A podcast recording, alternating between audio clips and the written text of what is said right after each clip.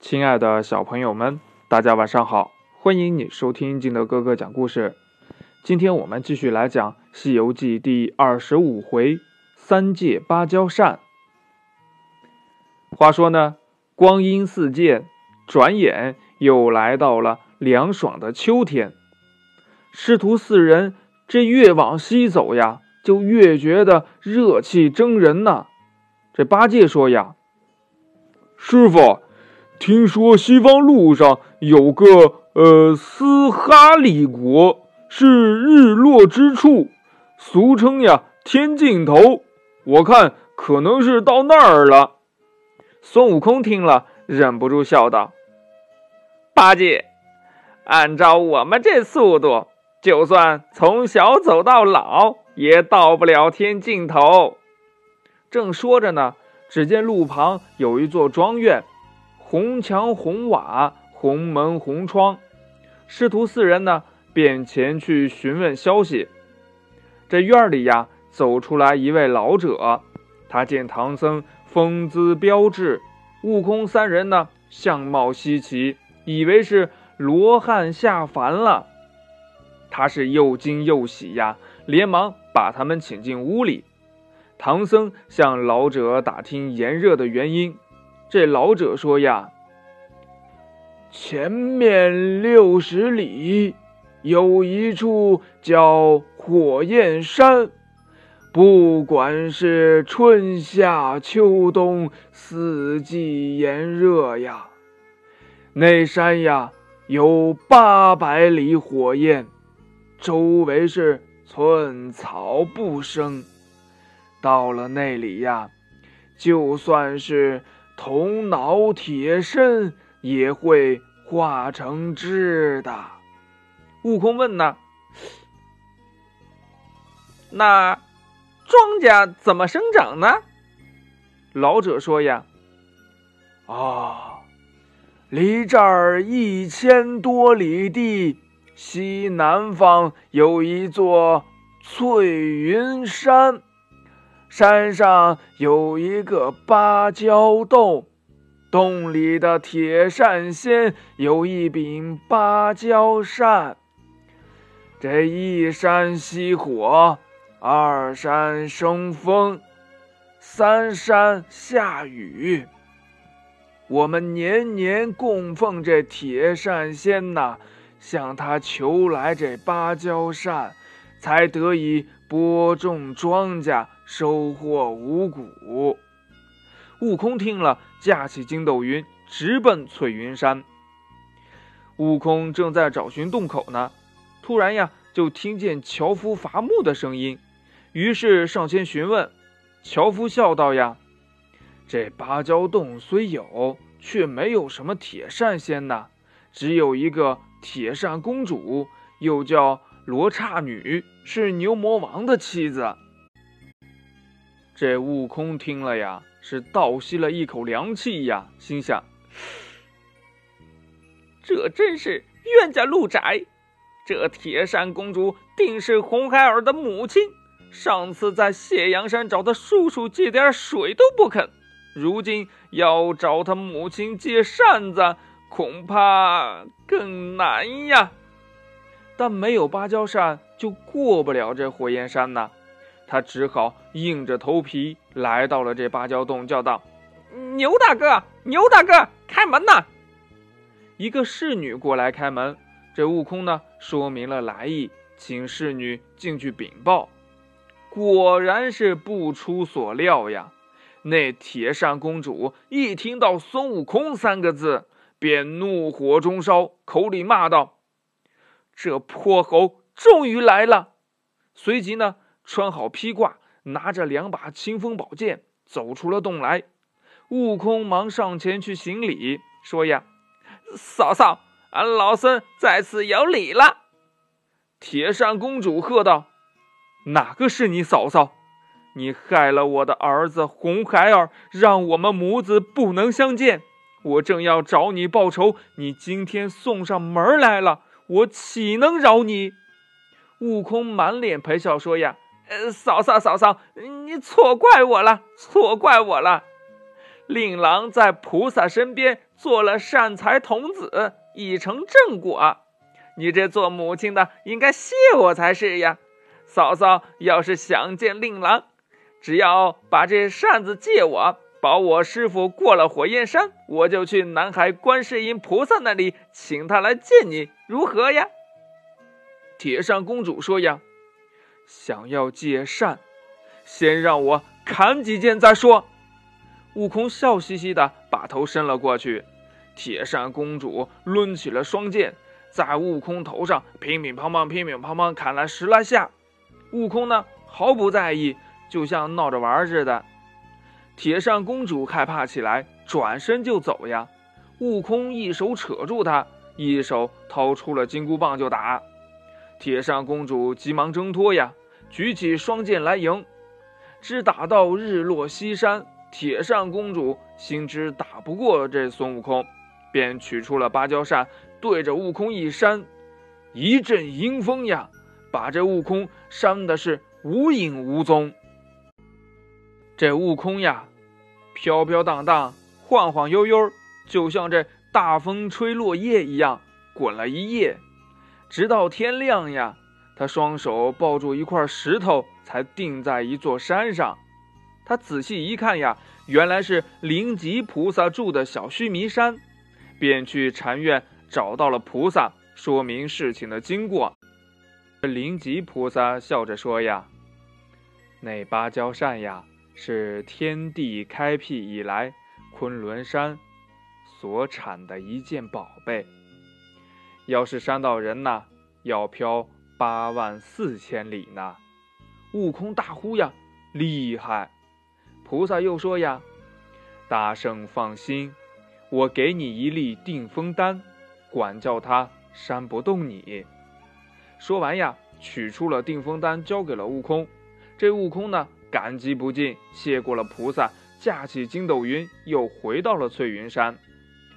这悟空呢，用金箍棒打着洞门，叫道：“开门，开门，俺老孙借扇子用用。”铁扇公主见悟空这么快就回来了，有些害怕，心想呀：“这回呀，我要多扇他几扇子，让他找不到回来的路。”于是呢，急忙穿好了披挂，双手提剑，出门骂道：“孙悟空，你又来寻死！”悟空笑嘻嘻地说：“呀，嘿嘿，嫂嫂不要这么小气嘛，俺老孙是一个实诚君子。”借我宝扇一用，用完立即奉还。铁扇公主不由分说，举剑就砍。两人战了五六个回合，铁扇公主呀，肯定是慢慢的就挡不住悟空了呀。于是呢，就取出了扇子，朝悟空扇了一扇子。这悟空呢，岿然不动，又扇了两扇子，还是不动。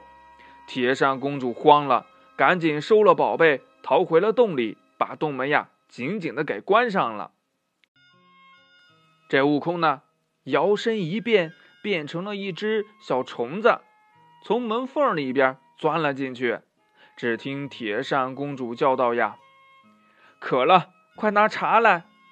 一个侍女满满的倒了一杯香茶，悟空嗡的一声就飞在茶沫下。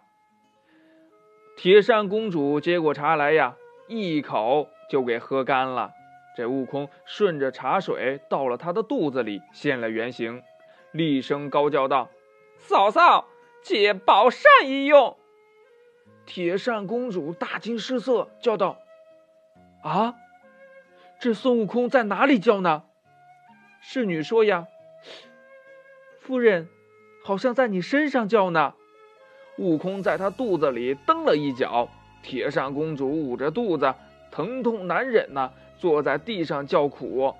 悟空又把头往上一顶，铁扇公主疼的是面黄唇白，在地上直打滚儿，一个劲儿的叫呀：“孙叔叔饶命！孙叔叔饶命呀！”悟空停住了手脚，说：“呀，看在牛大哥的面子上，我饶你性命，快把扇子拿出来。”铁扇公主就叫侍女拿来了一柄芭蕉扇，悟空探到她喉咙口呀，看清楚了，这确实是芭蕉扇，这才让他张口飞出来现了原形，拿着扇子回去了。师徒四人来到了火焰山前，只觉得更加的酷热蒸人呐，地面烫的是没有办法走路。悟空便举着扇子来到了火边，用力一扇，山上的火光轰轰腾起；再一扇，火更大了百倍呀！又一扇，那火足有千丈高，渐渐烧着了悟空的身体。悟空急得大叫：“呀，师傅，快回去，快回去，火来了！”唐僧急忙上马，和八戒、沙僧往回就跑。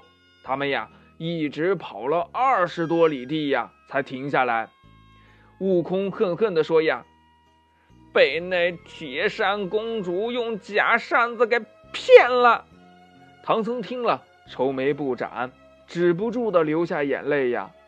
正在为难之际，忽然听到有人叫道：“大圣，不要烦恼，先吃些斋饭再说吧。”原来呀，是这里的土地神见他们无法前进，特来献斋的。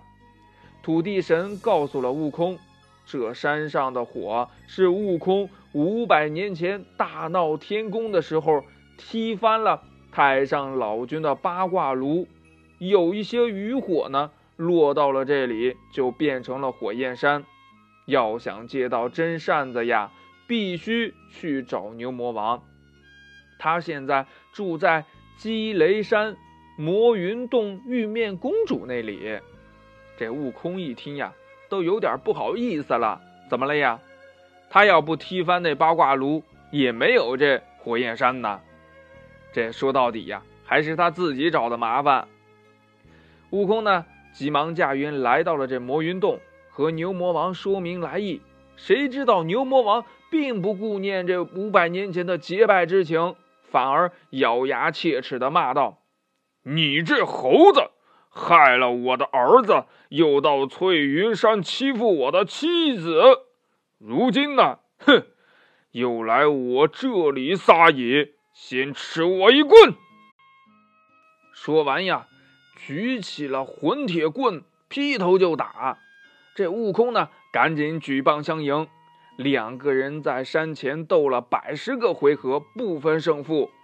正在难解难分之际，忽然听见山峰上有人叫道：“牛魔王前去赴宴。”牛魔王便对悟空说：“呀，猴子，我们先停下来，等我赴宴回来再打。”说完呀。回洞里卸了盔甲，跨上了碧水金睛兽，走了。这悟空呢，便做了一阵清风，跟着牛魔王来到了一座山上的深潭边。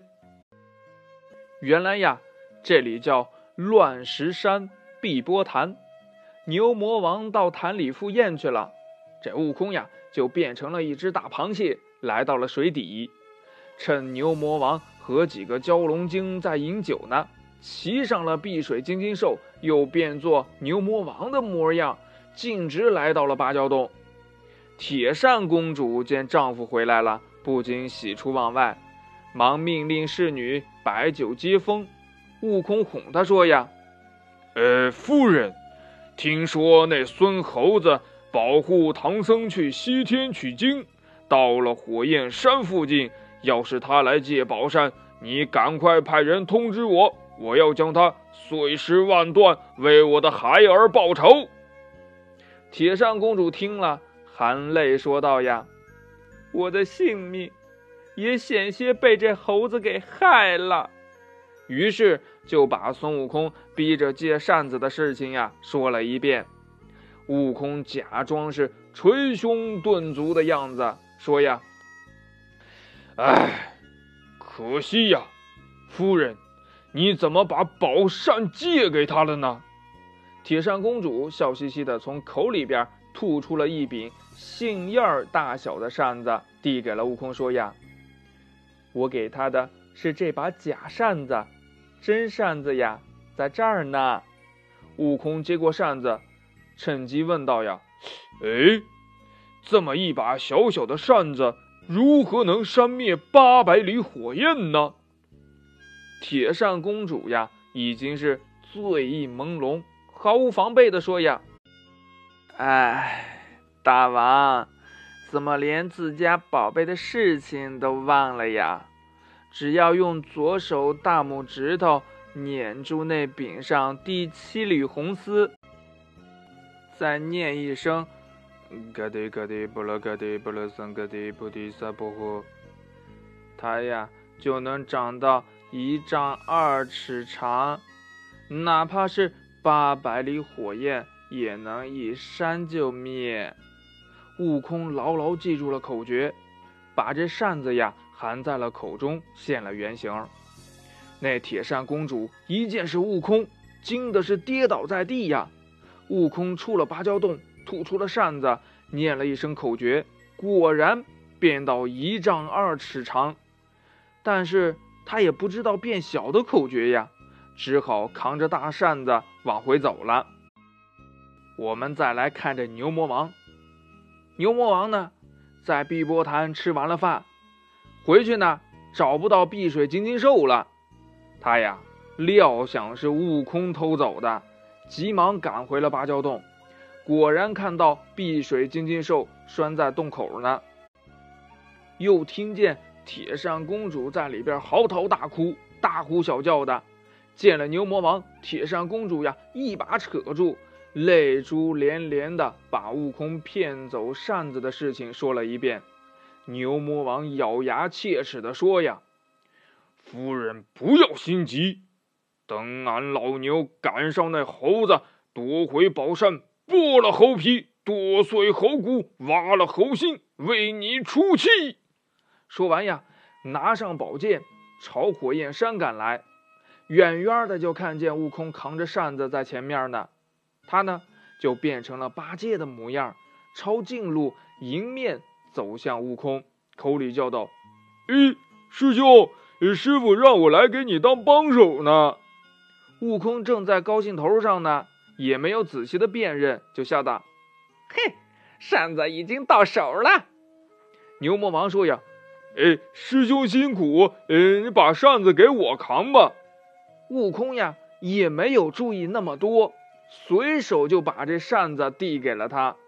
牛魔王接过了扇子，不知念了一个什么口诀，那扇子呀，又变成了一片杏叶大小了。他呀，就把这扇子含在了嘴里，现出了本相，骂道：“泼猴，你认得我吗？”悟空这才知道上当了，气得跳脚呀，举起金箍棒劈头就打。两个人正打得起劲儿呢，八戒也赶来相助。牛魔王渐渐招架不住了，现出了原身，变成了一只大白牛，挺着两只铁脚来顶悟空和八戒。悟空叫了一声“长”，长的是身高万丈，头如泰山。眼如日月，手拿一条铁棒就打呀！这三个人直杀的是声响震天，地动山摇，惊动了众天神。众天神赶来，把这牛魔王困在了中间。这牛魔王呢，开始着急了，左右狂奔，东冲西撞。哪吒三太子纵身一跳，跳到了牛背上。取出风火轮，往这牛角上一挂，他把这牛魔王烧的是摇头摆尾呀。托塔李天王又用照妖镜照住他的本相，牛魔王再也变化不了了，没有办法逃生呀，只好求饶，交出了芭蕉扇。悟空呀，拿着扇子来到了火焰山。其实呢，只要扇三下。就能达到火熄烟灭的程度，但是呢，悟空一连扇了七七四十九下，这顿时呀大雨磅礴，断绝了火根，火焰山呀再也没有火了。